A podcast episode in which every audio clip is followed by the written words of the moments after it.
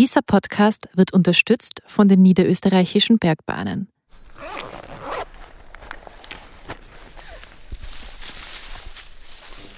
Wir waren letzten Spätsommer mal in, in Dürnstein vor der Seilschaft unterwegs. Und das war aber für mich ein ganz großer Moment.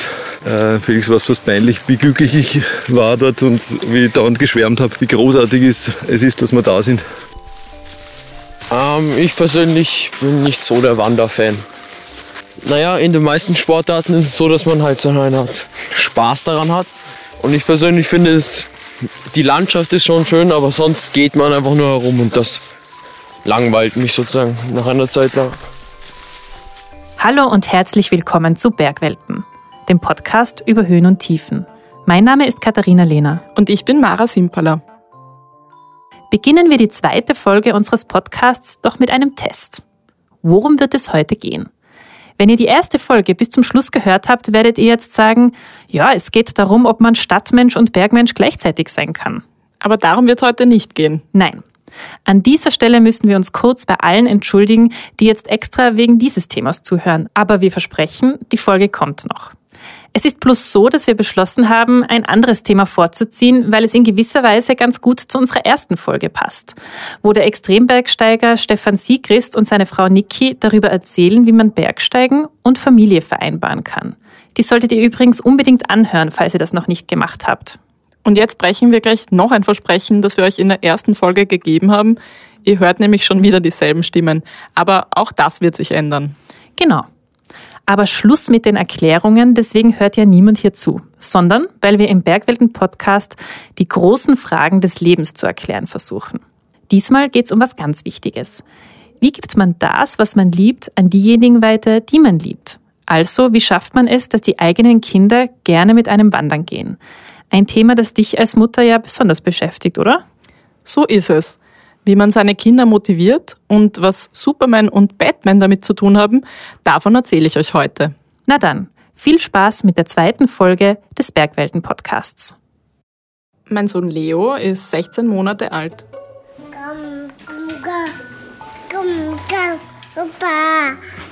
Mit einem Dreivierteljahr haben mein Freund und ich ihn das erste Mal mit auf den Berg genommen. Er ist in der Rückentrage gesessen, und hat vor Freude gequietscht, weil er auf einmal so viel gesehen hat. Irgendwann ist er eingeschlafen und wir haben ihn ins warme Gras gelegt, damit er es bequemer hat. Wenn ich an die Zukunft denke, stelle ich mir vor, wie Leo an meiner Hand über Felsen springt, wie wir uns auf einer Hütte in warme Decken kuscheln und Sternschnuppen zählen, wie er einen kleinen Rucksack auf dem Rücken trägt und mit mir über den Ausblick vom Gipfel staunt. Aber was ist, wenn er stattdessen sowas sagt? Ich hasse Wandern. Und weil mein Sohn noch so klein ist, habe ich mir Rat bei jemandem geholt, der das alles schon hinter sich hat. Hallo. Hey. Servus. Das ist Klaus Haselböck. Er ist Teil der Chefredaktion bei Bergwelten. Ich glaube, man kann sagen, dass Klaus das mit den Bergen noch viel ernster nimmt als ich. Er ist schon die Dachstein-Südwand hochgeklettert, mit den Ski vom Pitzbuin runtergefahren und er ist bei Sonnenaufgang am höchsten Berg Afrikas, am Kilimanjaro gestanden. Und Klaus ist Vater von zwei Söhnen. Felix, der ist 16, und Emil, der ist 14. Um herauszufinden, was Eltern tun können, damit ihre Kinder gern mit ihnen wandern gehen, habe ich genau das gemacht. Ich bin mit Klaus, Felix und Emil in den Wienerwald gefahren und auf den Troppberg gegangen. Der Troppberg ist jetzt nicht das, was man vor Augen hat, wenn man an einen Berg denkt. Es ist mehr so ein Hügel mit viel Wald und in unserem Fall, weil es in den Tagen vor unserer Wanderung viel geregnet hat, mit Stellen, wo man im Gatsch ausrutschen kann. Und weil wir einen Weg gewählt haben, den man eigentlich nicht sieht, haben wir uns zwischendurch auch mal verlaufen. Papa, wo ist der Weg? Gute Frage. Der Weg ist weg. Das war eh nicht das Schlechteste. So haben wir viel Zeit gehabt, um übers Wandern zu reden. eine unangenehme Stelle. Klaus hat seine Söhne mit in die Berge genommen, sobald sie sitzen konnten. Zuerst hat er sie in die Rückentrage gepackt, später dann an die Hand genommen. Sie haben gemeinsam auf Hütten übernachtet, sind mit dem Zug in die Schweiz gefahren, wo jeder seinen eigenen Rucksack getragen hat. Und als Emil und Felix fünf und sieben Jahre alt waren, waren Klaus und seine Frau Karin mit ihnen vier Tage am Karnischen Höhenweg unterwegs. Und ich wollte von Klaus wissen, was bei solchen Touren die größte Herausforderung ist. Gerade mit kleinen Kindern oder kleineren Kindern ist halt die Herausforderung, dass die Erwachsenen wollen immer ankommen. Und äh, bei den Kindern ist weniger das Ankommen das Thema, sondern eher das Unterwegssein oder halt herumschauen. Gehen wir erinnern, wie der Felix äh, zehn Monate alt war, waren wir in Island mit ihm zelten im, im Sommer. Und Island gibt es ja gewaltige Wasserfälle. Und die Karin und ich sind vor den Wasserfällen gestanden und haben gestaunt und der Felix hat gleichzeitig so diese ganz kleinen Moose und Steinchen umgedreht und sie angeschaut und wir wirklich gemerkt haben, bei ihm ist einfach der Mikrokosmos als, als Kleinkind und bei uns war es halt der Makrokosmos des, des großen Wasserfalls, der uns fasziniert hat. Und die, die beiden Welten halt zu synchronisieren ist halt nicht immer ganz einfach. Damit Wanderungen mit Kindern funktionieren, sagt Klaus, müssen die Eltern sich an die Bedürfnisse der Kinder anpassen, nicht umgekehrt.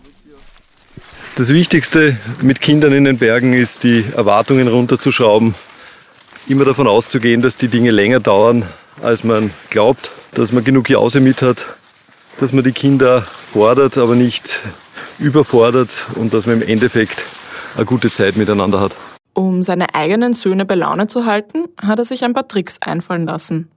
Spiele, bei denen man Worte aneinander hängen muss. Angenommen Affe und der Endbuchstabe E muss dann ein neues Wort sein.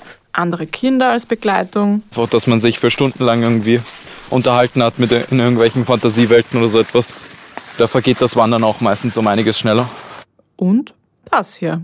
Der Batman hat seinen Freund Superman getroffen und es gab einfach überhaupt nichts zu tun. Und deshalb haben sie beschlossen, sie machen, sie gehen miteinander ins Freibad und machen einen Arschbomben-Contest miteinander. Superheldengeschichten. Auf jeder Wanderung hat Klaus sich Geschichten ausgedacht, in denen die Helden der Kinder Abenteuer erleben. Ganz ehrlich, Klaus sagt heute, er ist froh, dass diese Zeiten vorbei sind. Es ist anstrengend, gleichzeitig Geschichten auszudenken, in denen Batman und Robin Abenteuer leben und den Weg nicht aus den Augen zu verlieren.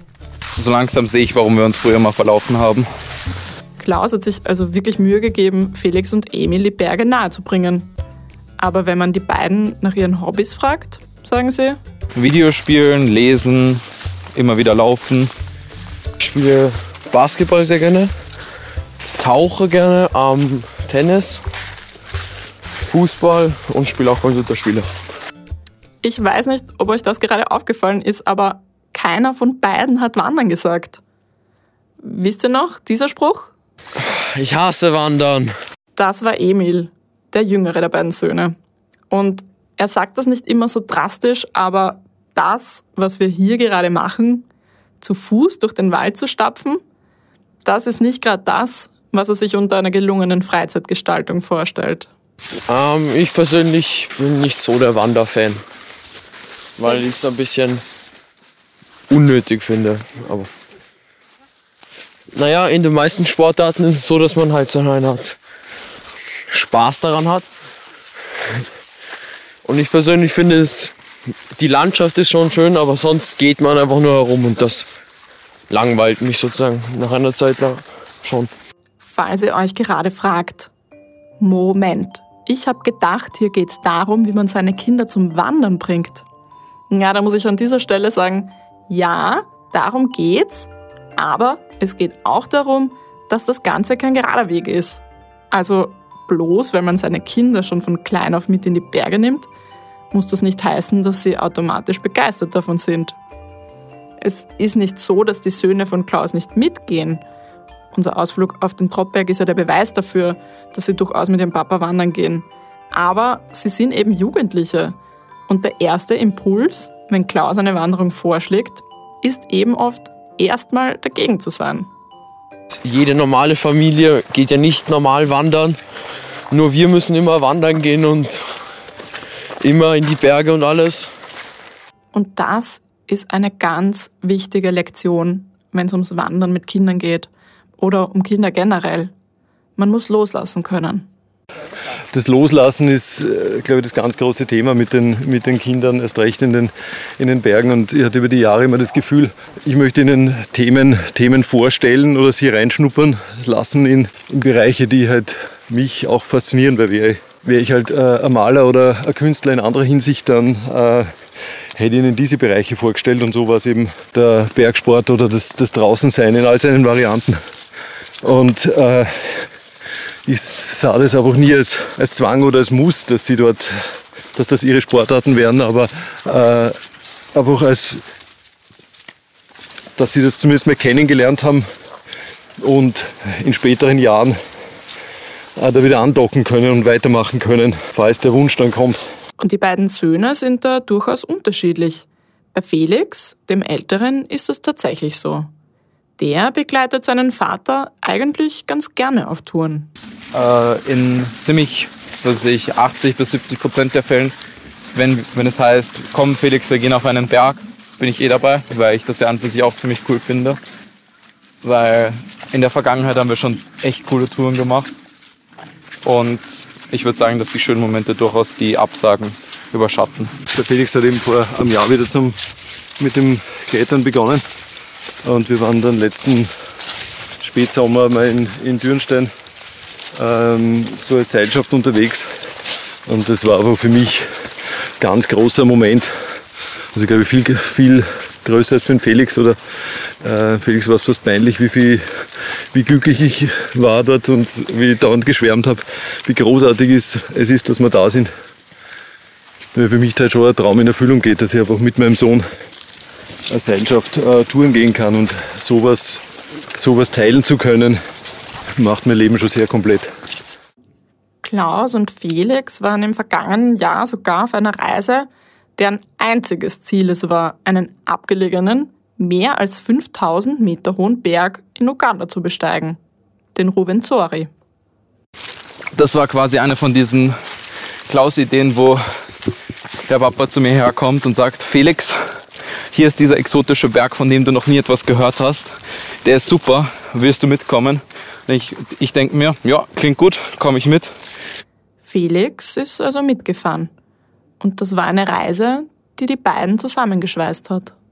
Das war wirklich kein, kein Spaziergang darauf, also auch für Erwachsene nicht. Mit halt eben dem Matsch und Wind und Kälte und äh, Nebel und Graubelschauer und sowas. Von den acht Tagen, die wir da unterwegs waren, bin ich einen in, Wandersch äh, einen in Wanderschuhen und die restlichen sieben in Gummistiefeln gegangen. Ich glaube aber, genau das macht halt das Wesen des Bergsteigens aus, dass man einfach Dinge erlebt, die einfach jenseits dessen sind, was man im Alltag hat, wo man wo die, die Heizung das Haus wärmt und äh, man hat immer genug zum Essen und es ist alles entspannt. Und genau diese Erlebnisse, die aber auch ungewöhnlich sind oder die uns einfach an, an Grenzen bringen, das macht das Zau den Zauber für mich des, des Bergsteigens aus. Gerade mit Kindern haben wir natürlich das Bedürfnis, ihnen eine gute Schulbildung zu geben oder zu schauen, dass sie hier ihren Weg ins Leben finden. Aber im Endeffekt oder in der Rückblende sind es einfach die Erlebnisse, die man miteinander geteilt hat, die für mich das, die Essenz dieser Jahre sind. Das, was, man, was einem sehr glücklich macht, wenn man davon nicht nur erzählen kann, sondern wenn man das miteinander erlebt, dann verdoppelt das mindestens das, das eigene Glück. Und erst recht, wenn es nicht mit irgendjemandem ist, sondern ja, mit den eigenen Söhnen. Dann hat man kurz das Gefühl, was richtig gemacht zu haben im Leben. Emil ist auf diese Reise nicht mitgefahren. Sowas interessiert ihn nicht, sagt er. Aber er hat andere Dinge, die er gern mit seinem Papa teilt. Die beiden gehen Apnoe tauchen, ins Fitnessstudio und ihr gemeinsamer Traum ist es, nach Japan zu fahren, zum Freeriden. Also Dinge, die einfach ein bisschen aufregender sind, als nur wandern zu gehen. Bei mir beim Wandern ist immer für mich eher wichtig, dass ich sozusagen irgendein, sag ich mal, Ziel, Ziel na, ja Ziel, aber auch irgendwas oben gibt, was Besonderes.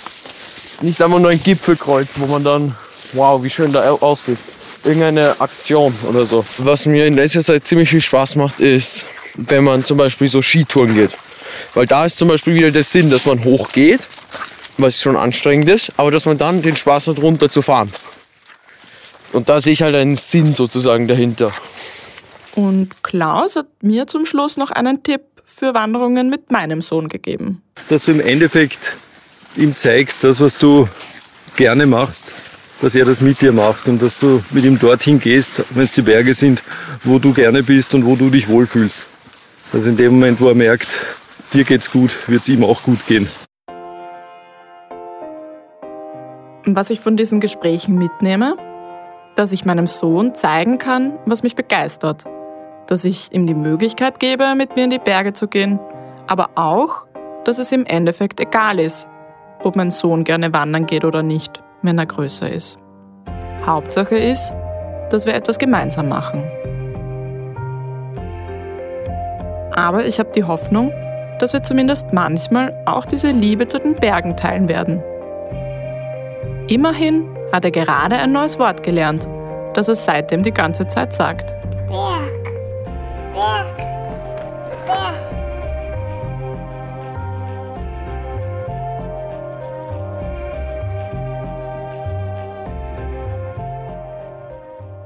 Mara Simperler hat diese Geschichte erzählt und ist jetzt bei mir im Studio. Mara, hast du konkrete Tipps mitgenommen, die du jetzt mit unseren Hörerinnen teilen möchtest? Ja. Ich glaube, das Wichtigste, wenn man mit Kindern in die Berge geht, ist es, seine Erwartungen runterzuschrauben. Der Klaus hat mir von einer Wanderung erzählt, wo er mit seinen Söhnen in der Rückentrage eigentlich auf einen Berg rauf wollte und im Endeffekt sind sie auf einer Blumenwiese gelandet ähm, weit weg vom Gipfel und es war aber für alle okay, weil sie sich von vornherein darauf eingestellt haben, dass der Weg das Ziel ist. Das Zweite ist, eine gute Jause mitzunehmen. Ich glaube, das kennen wir als Erwachsene ja auch, dass wir grantig werden, wenn wir lange nichts zu essen bekommen. Absolut. Und für Kinder ist das noch viel, viel schlimmer. Die brauchen einfach auch genügend Pausen. Ähm, sei es eine kurze Pause vom Gehen, um sich auszurasten, sei es über einen Felsen zu klettern ähm, oder sich kurz ins Gras zu legen. Und gerade wenn sie älter sind, ist es wichtig, ein Ziel zu haben. Ein Gipfelkreuz zum Beispiel? Naja, äh, ein Gipfelkreuz ist vielen Kindern komplett egal. Für die geht es mehr darum, dass sie auf der nächsten Hütte ein Germknödel bekommen. Und das Letzte, das haben auch die Söhne von Klaus immer wieder gesagt, das Schönste für Kinder ist es eigentlich mit anderen Kindern wandern zu gehen. Das sind alles eigentlich sehr einfache Dinge, oder? Ja, ich werde das mit meinem Sohn sicher auch ausprobieren und hoffe, dass auch für die Hörerinnen und Hörer da einiges dabei war für die nächsten Wanderungen mit ihren Kindern. Nächstes Mal beim Bergwelten-Podcast Jo, was geht, Freunde? Cool, dass ihr wieder eingeschaltet habt. So, das ist unser erster Vlog mit einem recht coolen Thema, wie wir finden. Und zwar suchen wir den natürlichen Pool am Königssee. Nachdem ich das Foto hier gepostet habe, habe ich äh, einige Nachrichten bekommen, wo das denn sei.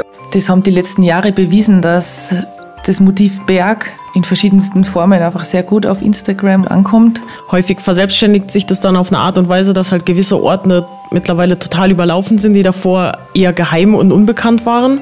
Wie die sozialen Medien unseren Blick auf die Berge verändern. Wenn ihr noch mehr Geschichten aus den Bergen hören wollt, legen wir euch an dieser Stelle einen Podcast der niederösterreichischen Bergbahnen ans Herz. Bin am Berg mit Wolfgang Kralitschek. Der Autor besucht interessante Menschen aus dem Mostviertel und den Wiener Alpen. Zum Beispiel Gloriana Campos, eine Yogalehrerin, die es aus Argentinien nach Göstling an der Ips verschlagen hat. Hört doch mal rein. Bin am Berg findet ihr auf Apple Podcasts, Spotify oder wo ihr sonst eure Podcasts hört. Das war die zweite Folge von Bergwelten, dem Podcast über Höhen und Tiefen. Wenn sie euch gefallen hat, abonniert uns auf Apple Podcasts, Spotify oder wo ihr sonst eure Podcasts hört und hinterlasst uns eine Bewertung oder einen Kommentar. Für alle, die noch nicht genug haben, online findet ihr uns auf bergwelten.com oder ihr kauft das aktuelle Bergwelten-Magazin. Ihr findet uns auch auf Instagram und Facebook jeweils unter dem Namen Bergwelten. Wir freuen uns, von euch zu hören. Der Bergwelten-Podcast wird produziert von Katharina Lehner, Robert Maruna, Katrin Rath und Mara Simperler. Wir hören uns in zwei Wochen wieder. Bis dahin, viel Spaß in den Bergen.